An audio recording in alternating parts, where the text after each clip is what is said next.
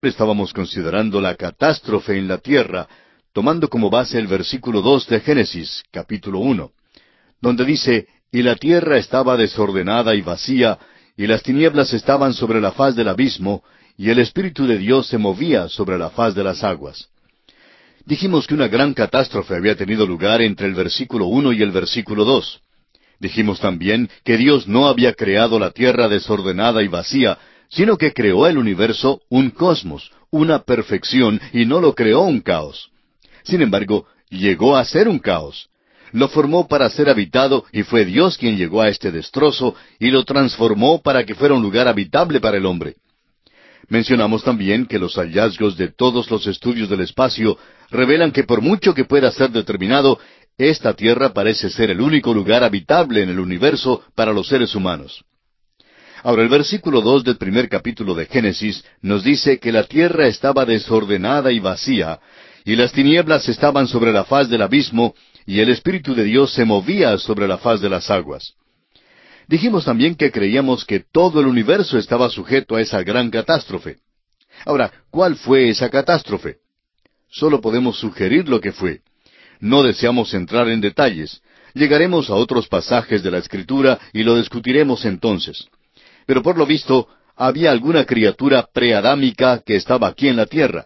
Y parece que todo esto está asociado con la caída de Lucifer, hijo de la mañana, que llegó a ser Satanás o el diablo como lo conocemos hoy día. Creemos que todo esto está implicado aquí, pero Dios no nos ha dado todos los mínimos detalles. El hecho es que Él nos da muy pocos detalles aquí. Leamos una vez más este versículo dos de Génesis que dice, Y la tierra estaba desordenada y vacía, y las tinieblas estaban sobre la faz del abismo, y el Espíritu de Dios se movía. Las palabras se movía significan incubaba. Es como la gallina con sus pollitos. Él incubaba sobre la faz de las aguas. Luego el Espíritu Santo comenzó un ministerio aquí, y encontramos que es algo que hace muchas veces, y es crear de nuevo llega a esta escena y crea de nuevo. Eso es precisamente lo que hace con nosotros. Usted recordará lo que el Señor Jesucristo dijo, os es necesario nacer de nuevo. Y no solo eso, sino también os es necesario nacer del Espíritu. En el capítulo tres del Evangelio según San Juan, versículo cinco, dice, Respondió Jesús, De cierto, de cierto te digo, que el que no naciere de agua y del Espíritu, no puede entrar en el reino de Dios. El agua es la palabra de Dios. Y el Espíritu Santo es el autor de ella. Es importantísimo entonces que veamos esto, amigo oyente. Vamos entonces a considerar ahora la construcción de la tierra. Ahora algo ha pasado en la tierra. Se nos relata de seis días de renovación. Llamamos al primer versículo la creación del universo. El segundo versículo nos habla de la convulsión de la tierra. Llegamos ahora a la construcción de la tierra en seis días que se menciona en los versículos tres hasta el treinta y uno. Creemos que lo que encontramos aquí es aquel desarrollo. Quisiéramos ahora dirigir su atención hacia algunas cosas importantes aquí. En el capítulo veinte del libro de Éxodo, versículo once, dice, Porque en seis días hizo Jehová los cielos y la tierra, el mar y todas las cosas que en ellos hay, y reposó en el séptimo día. Por tanto, Jehová bendijo el día de reposo y lo santificó. No hay nada en este versículo acerca de crear. Dice hizo. Dios está tomando lo que ya está formado, y en estos seis días no está creando, sino recreando, es decir, creando de nuevo. Él está haciendo de lo que ya existe, de la materia que sin duda Él había causado que existiera billones de años antes, Él está creando la vida para ponerla en la tierra y asimismo está creando al hombre para la tierra. Siendo que usted y yo somos criaturas, pues nos importa esta historia. Ahora, desde el versículo tres hasta el versículo cinco, leemos estas palabras. Y dijo Dios, sea la luz, y fue la luz. Y vio Dios que la luz era buena, y separó Dios la luz de las tinieblas. Y llamó Dios a la luz día, y a las tinieblas llamó noche. Y fue la tarde y la mañana un día. El primer día, la luz. Amigo oyente, tiene que ser un día de veinticuatro horas. No vemos cómo se pueda sacar de esto otra cosa. Lo importante en nuestro estudio de estos versículos es que Dios dice, sea la luz. Diez veces en este capítulo encontraremos palabras así como estas. Haya la expansión y haya lumbreras y júntense las aguas, etc. Alguien los ha llamado los diez mandamientos de la creación. Es un decálogo divino el que tenemos aquí. Y esta es la primera vez que se nos dice que Dios habló. Sea la luz, y fue la luz. El segundo día, la expansión. Del versículo seis hasta el versículo ocho dice, Luego dijo Dios, haya expansión en medio de las aguas, y separe las aguas de las aguas. E hizo Dios la expansión, y separó las aguas que estaban debajo de la expansión de las aguas que estaban sobre la expansión. Y fue así. Y llamó Dios a la expansión cielos. Y fue la tarde y la mañana el día segundo. La palabra en hebreo es ruach, que significa atmósfera. Dios separó las aguas de las aguas. ¿Qué significa eso? Bueno, primero separó las aguas perpendicularmente. Hay agua por arriba y hay agua por debajo de nosotros. Y llamó Dios a la expansión cielos. Estos no son los cielos en los cuales usted y yo pensamos. Realmente se menciona tres cielos en las Escrituras. El Señor Jesús habló de las aves del cielo, y creemos que ese es el cielo que tenemos aquí que se menciona en este versículo. Luego hay las estrellas del cielo, y hay el tercer cielo donde mora Dios. De modo que el primer estrato es donde están las nubes y donde vuelan las aves. Y fue la tarde y la mañana el día segundo. El tercer día, la tierra, mares y plantas. Del versículo nueve hasta el versículo trece leemos, Dijo también Dios, Júntense las aguas que están debajo de los cielos en un lugar, y descúbrase lo seco. Y fue así. Y llamó Dios a lo seco tierra, y a la reunión de las aguas llamó mares. Y vio Dios que era bueno. Después dijo Dios, Produzca la tierra hierba verde, hierba que dé semilla, árbol de fruto que dé fruto según su género, que su semilla esté en él sobre la tierra. Y fue así.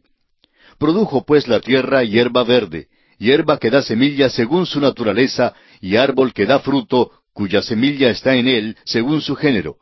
Y vio Dios que era bueno. Y fue la tarde y la mañana el día tercero.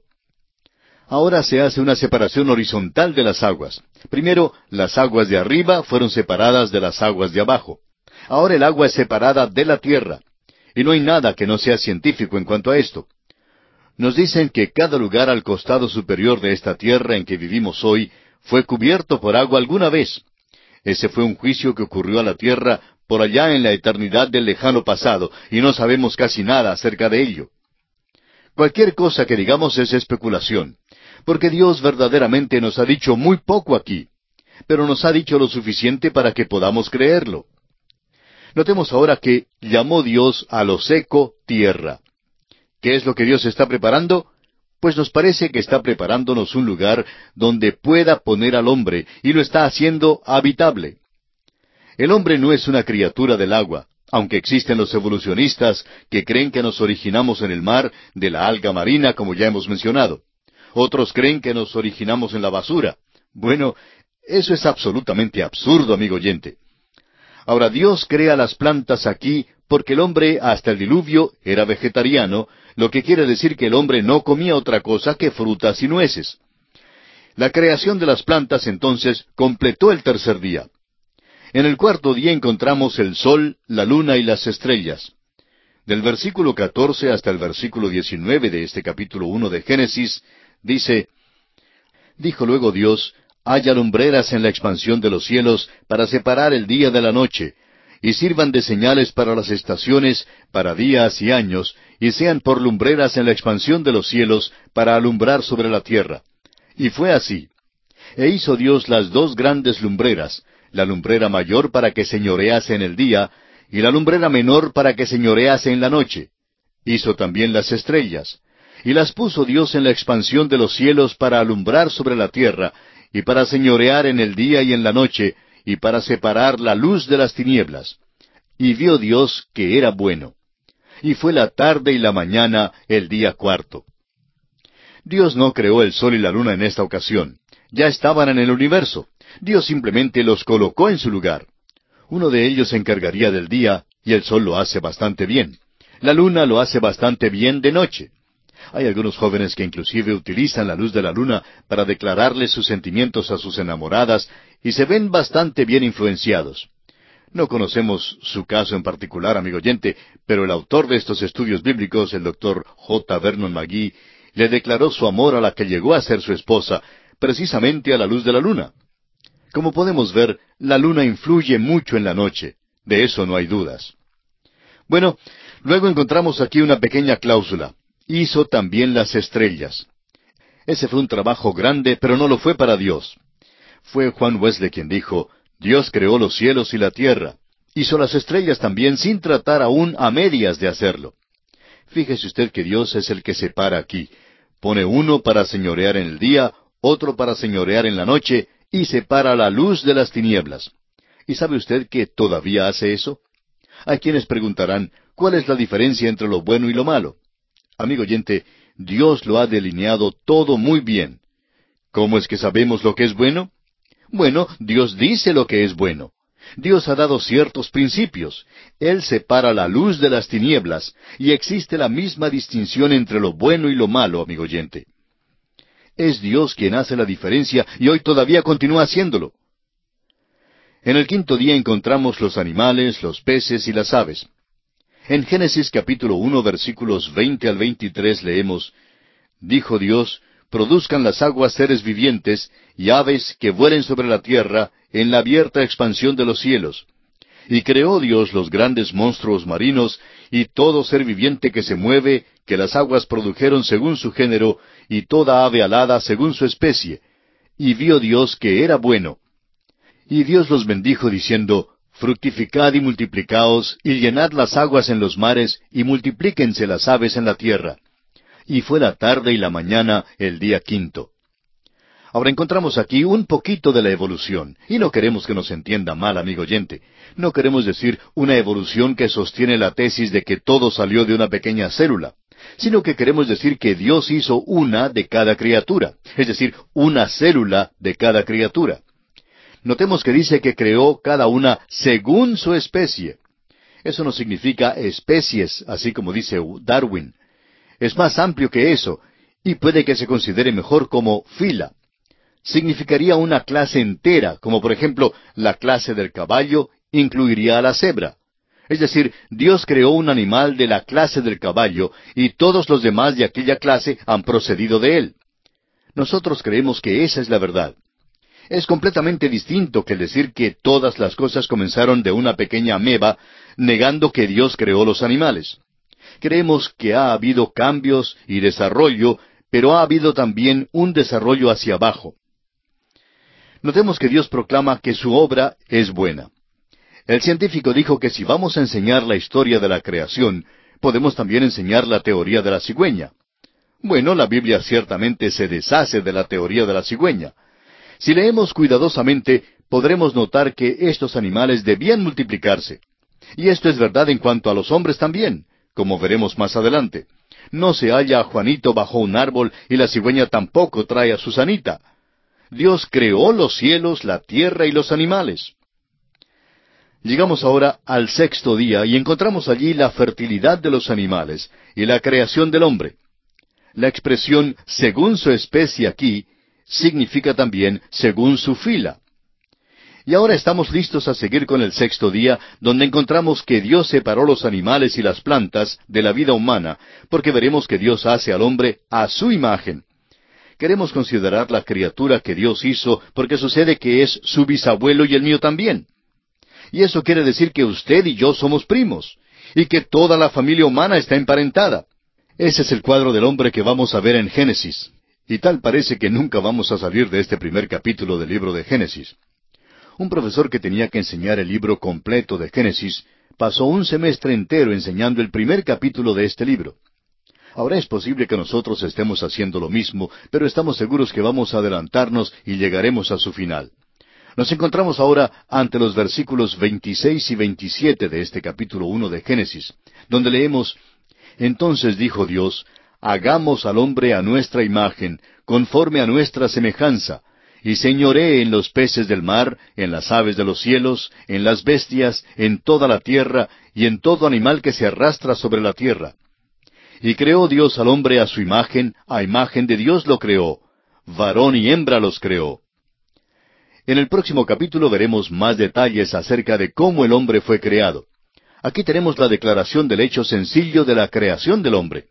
Esta es la tercera vez que encontramos la palabra vara en hebreo, que significa crear de la nada.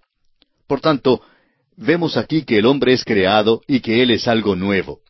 Es la misma palabra que ocurrió en el primer versículo del Génesis. Primero Dios creó el universo físico, y eso se encuentra en el versículo uno. Luego creó vida, y eso lo leemos en el versículo 21. Y creó Dios los grandes monstruos marinos y todo ser viviente que se mueve.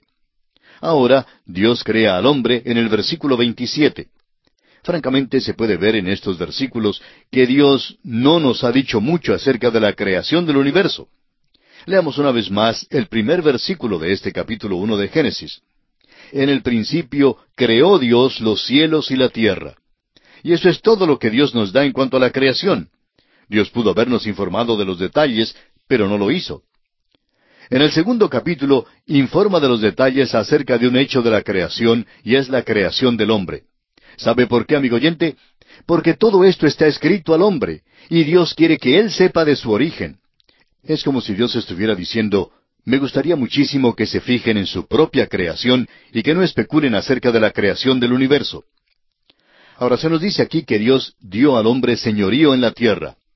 No creemos que esto signifique que Dios hizo un tipo de jardinero glorificado para el huerto de Edén. A este hombre le fue dado una autoridad grande. Veremos más adelante que Dios dice que el hombre debe hacer ciertas cosas relacionadas con esta creación que Dios le ha dado. Pero por ahora deseamos enfatizar que esta es una de las grandes declaraciones de la palabra de Dios, y no podemos imaginarnos otra cosa que sea tan maravillosa como esta. Ahora, ¿qué significa que el hombre es creado a la imagen de Dios? El hombre, siendo creado a la imagen de Dios, es una Trinidad. Ahora alguien dirá que esto quiere decir que el hombre es un ser físico, mental y espiritual. Y creemos que esa es la verdad. El apóstol Pablo dice lo mismo. Allá en su primera carta a los Cesaronicenses capítulo cinco versículo veintitrés dice él, y todo vuestro ser, espíritu, alma y cuerpo, sea guardado irreprensible para la venida de nuestro Señor Jesucristo. Veremos en el capítulo dos que realmente significa más que eso. Creemos que incluye el hecho de que el hombre es una personalidad y como personalidad es consciente de sí mismo. Y luego, Él es quien hace sus propias decisiones porque es un libre agente moral. Esta es la cosa que es singular aparentemente en cuanto al género humano. Esto se deduce del hecho de que el hombre es creado a la imagen de Dios. Estos versículos no nos dan los detalles acerca de cómo fue creado el hombre ni cómo fue creada la mujer. No encontramos tales detalles sino hasta cuando llegamos al segundo capítulo. Y esa es la razón por la cual decimos que Dios no tenía la intención de informarnos de los detalles con respecto a la creación de este gran universo en el cual vivimos, porque si nos los hubiera dado, tendría que haber añadido muchos más capítulos en cuanto a esta creación. Él no ofrece ninguna explicación más que la que tenemos, que Él es el Creador. Y eso, amigo oyente, nos trae de vuelta a la importantísima verdad que hallamos en el capítulo once del libro de Hebreos, versículo tres, donde dice, Por la fe entendemos haber sido constituido el universo por la palabra de Dios, de modo que lo que se ve fue hecho de lo que no se veía. Las cosas que vemos hoy fueron hechas de las cosas que no existían antes. La creación fue hecha de la nada. Alguien nos pedirá que expliquemos esto. Amigo oyente, no se lo podemos explicar. Lo interesante es que la evolución tampoco lo explica. Nunca ha contestado la evolución la pregunta de cómo la nada llega a ser materia. Siempre comienzan con una pequeña ameba, o con una basura, o con un pedacito de alga marina, o con un mono en un árbol. Amigo oyente, es que nuestras mentes deben tener algo con qué comenzar, pero la Biblia empieza con nada. Dios creó. Esta es la revelación grande de este capítulo. En Génesis capítulo uno versículo veintiocho leemos, Y los bendijo Dios y les dijo, Fructificad y multiplicaos, llenad la tierra y sojuzgadla, y señoread en los peces del mar, en las aves de los cielos, y en todas las bestias que se mueven sobre la tierra. Ahora consideremos esto un poquito porque creemos que hemos llegado a algo interesante.